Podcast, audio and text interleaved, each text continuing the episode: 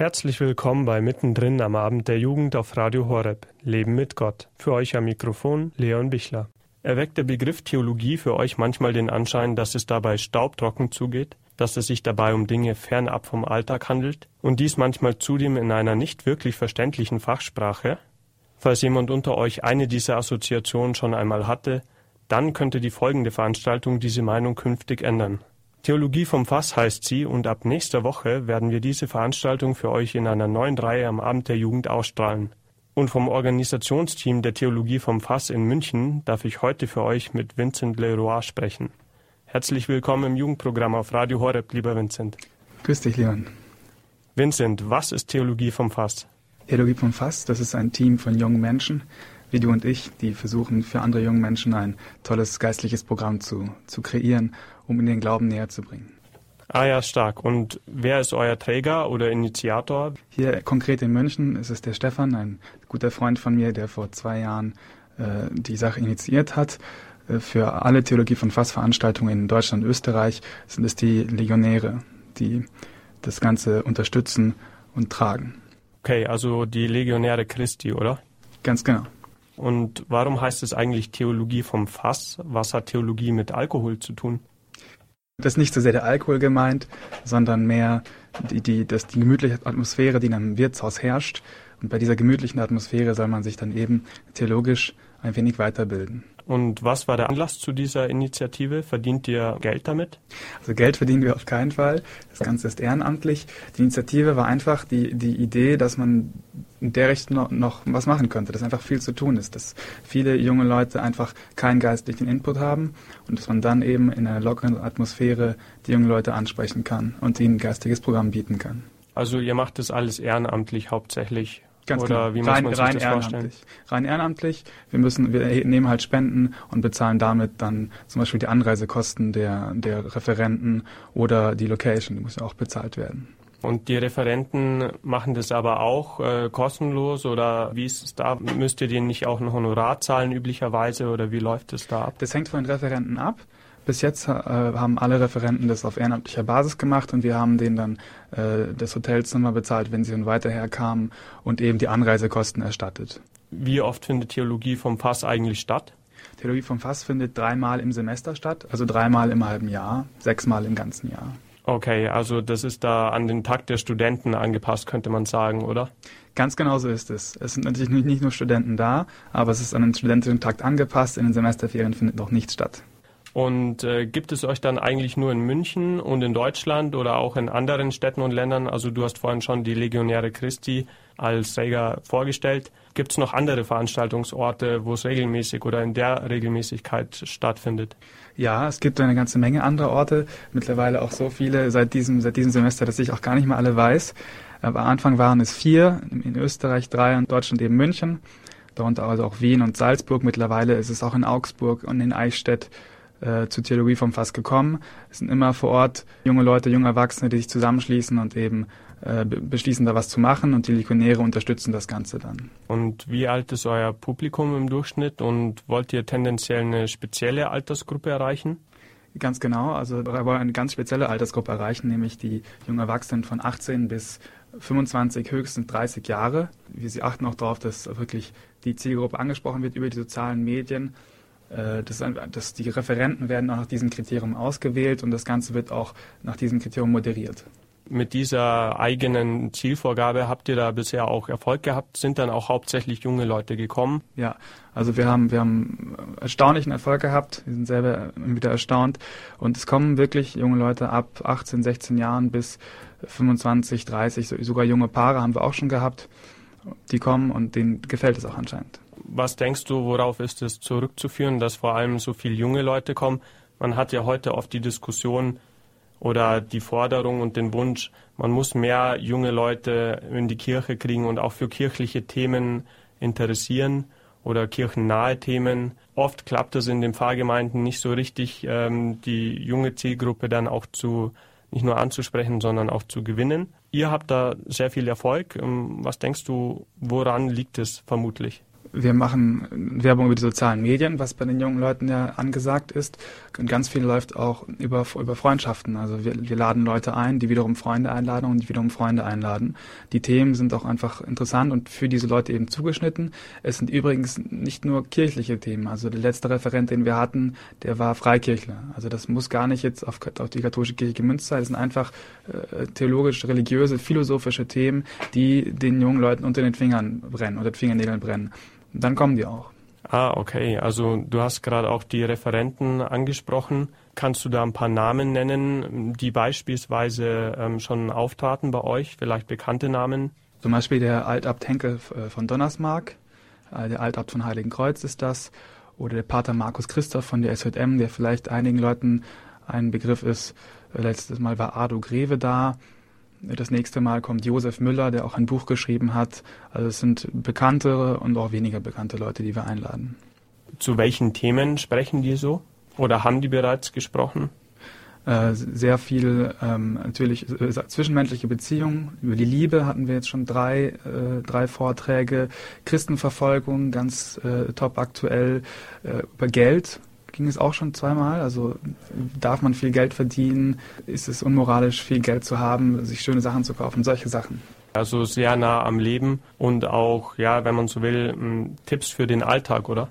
Ganz genau. Das muss immer konkret, die jungen Leute müssen was damit anfangen können. Aber wie man an den äh, Namen der Referenten schon sieht, auch sehr kompetente Tipps, wie es scheint. Also nicht einfach eine subjektive Meinung oder Alltagsratgeber, von irgendwoher, sondern sehr ausgewählte Referenten zu diesen sehr alltagsrelevanten Themen, wie es scheint. Genau, achten wir auch sehr darauf. Referenten müssen, müssen was zu sagen haben und müssen auch gut sein. Bis jetzt ist uns auch gut gelungen. Da man nur drei Termine im Semester hat, kann man, hat man natürlich schon ein bisschen ähm, eine Auswahl. Also da kann man sich gewisse Leute einladen und gewisse Leute eben nicht. Verstehe. Und wie groß sind eure Besuchszahlen dann so im Schnitt an einem Abend? An einem Abend sind meistens sind es 50 bis 70 Leute. Also eine überschaubare Runde, eine gemütliche Atmosphäre, aber ähm, dadurch, dass es auch hauptsächlich junge Leute sind, eigentlich schon eine relativ hohe ähm, Zahl. Ja, interessant ist vor allem, dass äh, es immer andere Leute sind. Da sind immer wieder andere Leute. Das heißt, wir erreichen in Wirklichkeit viel mehr als 50 bis, bis 70 Leute. Äh, wir haben bestimmt schon über, über 300 Leute erreicht. Und das werden noch immer mehr. Es kommen immer wieder neue Gesichter. Am Anfang kannten wir fast alle persönlich, wie die Organisatoren, die da waren. Das letzte Mal waren es von den 70 Leuten vielleicht 15, die ich kannte. Also das ist, man erreicht immer, immer der Schneeballeffekt, weil Freunde immer wieder Freunde einladen und sich das Ganze dann so ausweitet. Zu einem der größten Highlights von Vincent aus seiner Zeit bei Theologie vom Fass wird er uns gleich mehr erzählen. Jetzt aber zunächst für euch, das ist unsere Zeit von Gracetown.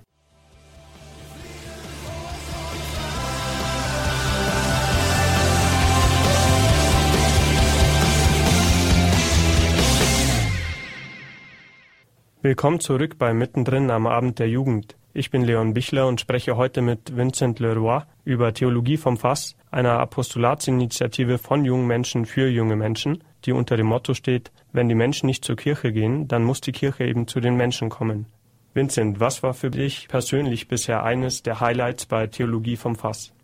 Also ganz klares Highlight war auf jeden Fall äh, die schiere Anzahl an jungen Leuten, die wir mal bei einem Vortrag da hatten. Da waren 70 Leute erwartet und dann war es 120. Äh, das sind dann auch die Erlebnisse, über die man sich denkt, also jetzt, jetzt weiß ich, äh, wofür ich mir diese Arbeit mache. Ja. Also da haben wir richtig viele junge Leute plötzlich da gehabt. Ach stark. Und was war das Highlight ähm, für dich in Bezug auf das Thema oder den Referenten? Was fandest du am bereicherndsten für dich persönlich? Wo hast du am meisten mitgenommen? Also mitnehmen konnte man von allermeisten Vortragen recht viel. Am meisten berührt hat mich tatsächlich das Zeugnis eines Gefängnisseelsorgers, den wir auch mal da hatten, der über seine Arbeit berichtete. Das war klar ein, ein Highlight. Ja.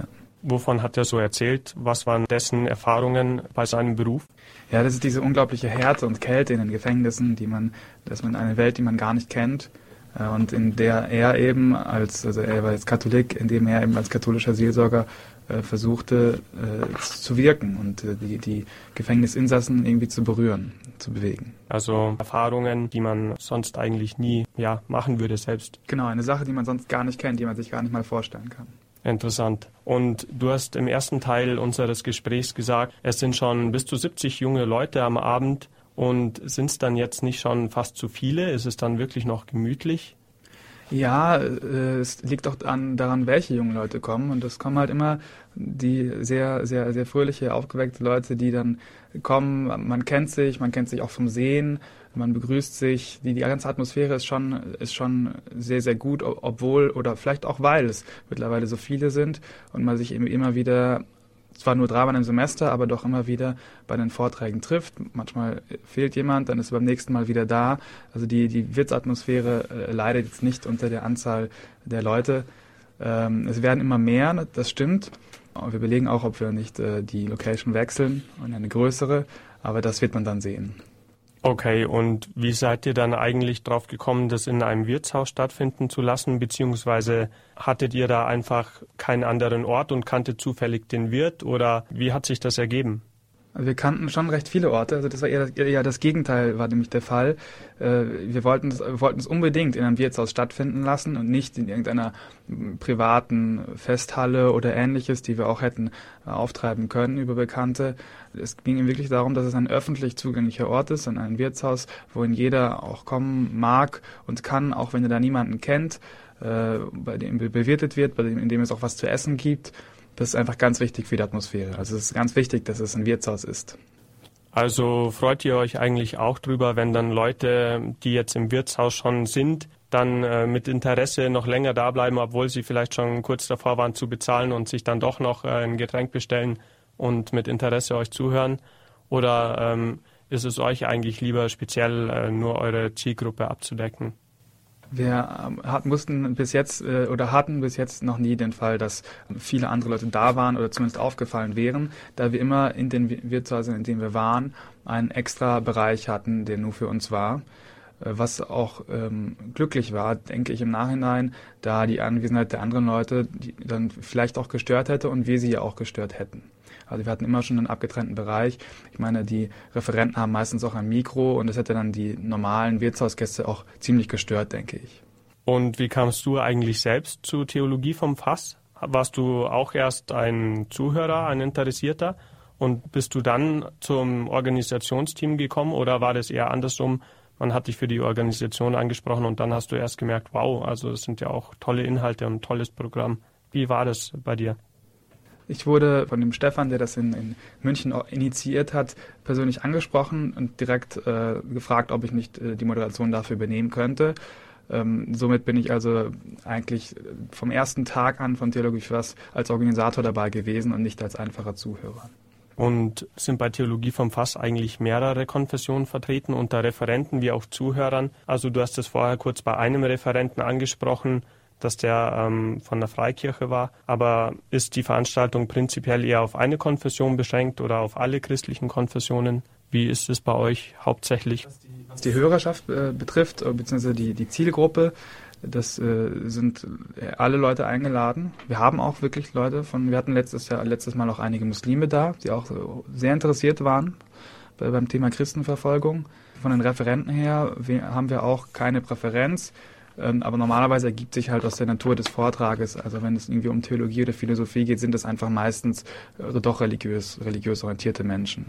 Wir haben äh, ein, einige Male Geistliche da, wie eben den Altabt, aber eben auch Laien äh, oder eben auch äh, Pastoren von, von einer Freikirche wie letztes Mal. Und achtet ihr da auf ein spezielles theologisches Profil oder halt auch, dass der Inhalt irgendwie einem bestimmten ähm, Muster entspricht? Sind es hauptsächlich dann doch katholische Referenten, auch wenn sie jetzt nicht direkt von der Kirche sind, aber zumindest der Kirche, der katholischen nahestehen. Wie ist es da hauptsächlich bei euch? Die Inhalte sind natürlich äh, christlich, hauptsächlich christlich, also alle christlich kann man eigentlich sagen. Äh, die, diese christliche Theologie soll es sein. Es ist auch keine, keine wissenschaftliche Theologie in dem Sinne, wie der Name vielleicht vermuten lassen könnte. Äh, konkretes Kriterium für die Auswahl der Themen ist wirklich immer die Relevanz äh, und der Bezug zum Glauben. Ob das äh, konkret zur katholischen Kirche ist oder nicht, das, das ist im Einzelfall, macht das noch der Referent. Der, der Abt wird dann natürlich eher einen Kontakt zur Kirche herstellen, als eben der Pastor dann mehr über die Christen im Allgemeinen redet. Wichtig ist, wie, gesagt, dass es doch christlich ist, also christliche Werte vermittelt und dass es die Jugendlichen anspricht. Okay, also Theologie vom Fass, der Name lässt vermuten, da steht Theologie drauf und da ist auch Theologie drin, nur vielleicht nicht in der Gestalt, wie man es bisher vermutet hätte. Muss man sich dann eigentlich anmelden, wenn sich jetzt der eine oder andere Hörer denkt, wow, zu Theologie vom Fass sollte ich unbedingt auch mal persönlich hinschauen? Wie begrenzt sind denn eure Plätze? Man muss sich bei uns nicht anmelden, das ist äh, das Besondere und das ist auch immer wieder eine Überraschung für uns, wer alles kommt und wie viele kommen. Das, das können wir nie genau sagen im Voraus. Manchmal sind es viel mehr als erwartet, äh, andere Male sind es so viele wie erwartet. Äh, man muss sich aber nicht anmelden, man kommt einfach vorbei. Es gibt Leute, die spontan kommen und es gibt auch Leute, die spontan absagen. Äh, das alles läuft über, über unsere Facebook-Seite. Also man muss keine Angst haben, dass man keinen Platz mehr bekommt im Normalfall, wenn man jetzt sagt, spontan an einem Sonntagabend, wo es nämlich immer stattfindet. Ja, da will ich jetzt mal hinschauen. Also bisher gab es immer noch freie Plätze, oder? Es war immer voll, aber es, gibt, es gab immer noch einige Plätze. Also ich habe auch schon mitbekommen, dass eure Veranstaltung trotz der Vorstellung hier auf Radio Horeb noch ein klein wenig von seiner geheimnisvollen Verborgenheit behalten möchte. Daher soll hier absichtlich vor allem die Veranstaltung als solche und nicht einfach die Internetseite sowie das genaue Programm vorgestellt werden. Aber kann man euch dann überhaupt online finden und sich selbst etwas mehr informieren? Genau, also die, die jungen Leute, die sich jetzt angesprochen fühlen und interessiert fühlen, ihr findet uns auf unserer Facebook-Seite. Da findet ihr die ganzen Informationen und natürlich auch im Internet. In dem Fall Google ist euer Freund. Okay, also ein klarer Aufruf, selbst mal ähm, tätig zu werden. Und wie sind dann eigentlich eure Zukunftspläne? Wollt ihr expandieren? Und wenn ja, habt ihr dafür genug freiwillige Mitarbeiter oder seid ihr noch auf der Suche nach welchen? Also zukünftig sollte sich das schon als Format etablieren. Das ist auf jeden Fall unser Ziel. Es darf auch ruhig größer werden. Wir wollen wirklich viele Leute ansprechen. Was die Mitarbeiter betrifft, äh, die, Frage mussten wir uns äh, noch nie stellen, zum Glück. Also wir haben immer, äh, immer einige Leute da, die, die mithelfen, die gerne da helfen. Also Mangel, Mangel haben wir nicht und hätten wir, denke ich, auch nicht, weil immer, einfach immer genug kompetente junge Leute da sind, die auch gerne einige Aufnahmen, Aufgaben übernehmen. Okay, und ähm, wollt ihr dann gerne, dass das auch noch in äh, anderen Städten stattfindet, vor allem jetzt hier in anderen deutschen Städten und sich dann da auch äh, Leute, die das jetzt vielleicht mit Interesse hören und gerne mitarbeiten würden, dass die sich bei euch da melden? Oder sucht ihr da selber ähm, gezielt nach Freiwilligen, die da euch helfen können?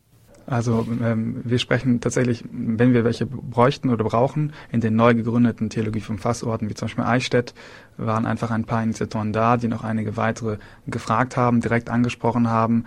Äh, das, das lief dann äh, als Selbstläufer quasi. Äh, also momentan sind wir nicht auf der Suche nach, nach Mitarbeitern äh, wenn wir eben merken, wir, wir, wir haben da eine, eine Lücke, wir brauchen was, wir bräuchten wen, dann sprechen wir die Leute einfach direkt an und die sind dann auch oft sehr gerne bereit, da tatkräftig mitzuhelfen. Verstehe. Und haben die dann spezielle Eigenschaften, die die mitbringen müssen oder worauf achtet ihr dann so bei der Auswahl von diesen Personen? Ja, unsere Aufgaben im Team sind äh, teilweise recht klar verteilt. Äh, man muss sich natürlich äh, gut ausdrücken können äh, auch keine Angst haben, mal vor einigen Leuten zu sprechen, sicher sein im Reden und muss das ganze Konzept ja auch vorstellen können, äh, so wie ich jetzt hier. Ähm, einfach soziale Kompetenz, könnte man vielleicht sagen. Okay, herzlichen Dank, lieber Vincent, für diese knackige und zugleich profunde Darstellung von Theologie vom Fass und dir noch alles Gute weiterhin und auch viel Segen vom Dreifaltigen für dein weiteres Engagement bei Theologie vom Fass in München. Danke, Leon. Und für alle, die nicht persönlich bei Theologie vom Fass dabei sein können, beim frischen Bier in netter Gesellschaft und auch für all jene, die Angst haben, dort keinen Platz mehr zu bekommen, sind wir ab jetzt in regelmäßigen Abständen für euch in München vor Ort dabei und bringen euch die Vorträge und deren gemütliche Atmosphäre direkt nach Hause ins Wohnzimmer. Und in diesem Zusammenhang gleich noch ein wichtiger Hinweis. Bereits am nächsten Abend der Jugend, also heute in einer Woche ab 19.45 Uhr, erwartet euch der erste Referent, Josef Müller, er war bereits vor etwas über einem Jahr in unserem Studium Balderschwang und hat mit Pfarrer Kocher in einer Standpunktsendung gesprochen. Der aussagekräftige Titel war damals Vom FBI gejagt, von Gott geläutert. Die unglaubliche Geschichte des Josef Müller. Über diese seine wirklich spannende Lebensgeschichte und über sein Buch Ziemlich bester Schurke spricht er ausführlich nächste Woche ab 19.45 Uhr hier auf Radio Horeb am Abend der Jugend. Und zwar in Mittendrin XXL zur neuen Reihe zu Theologie vom Fass.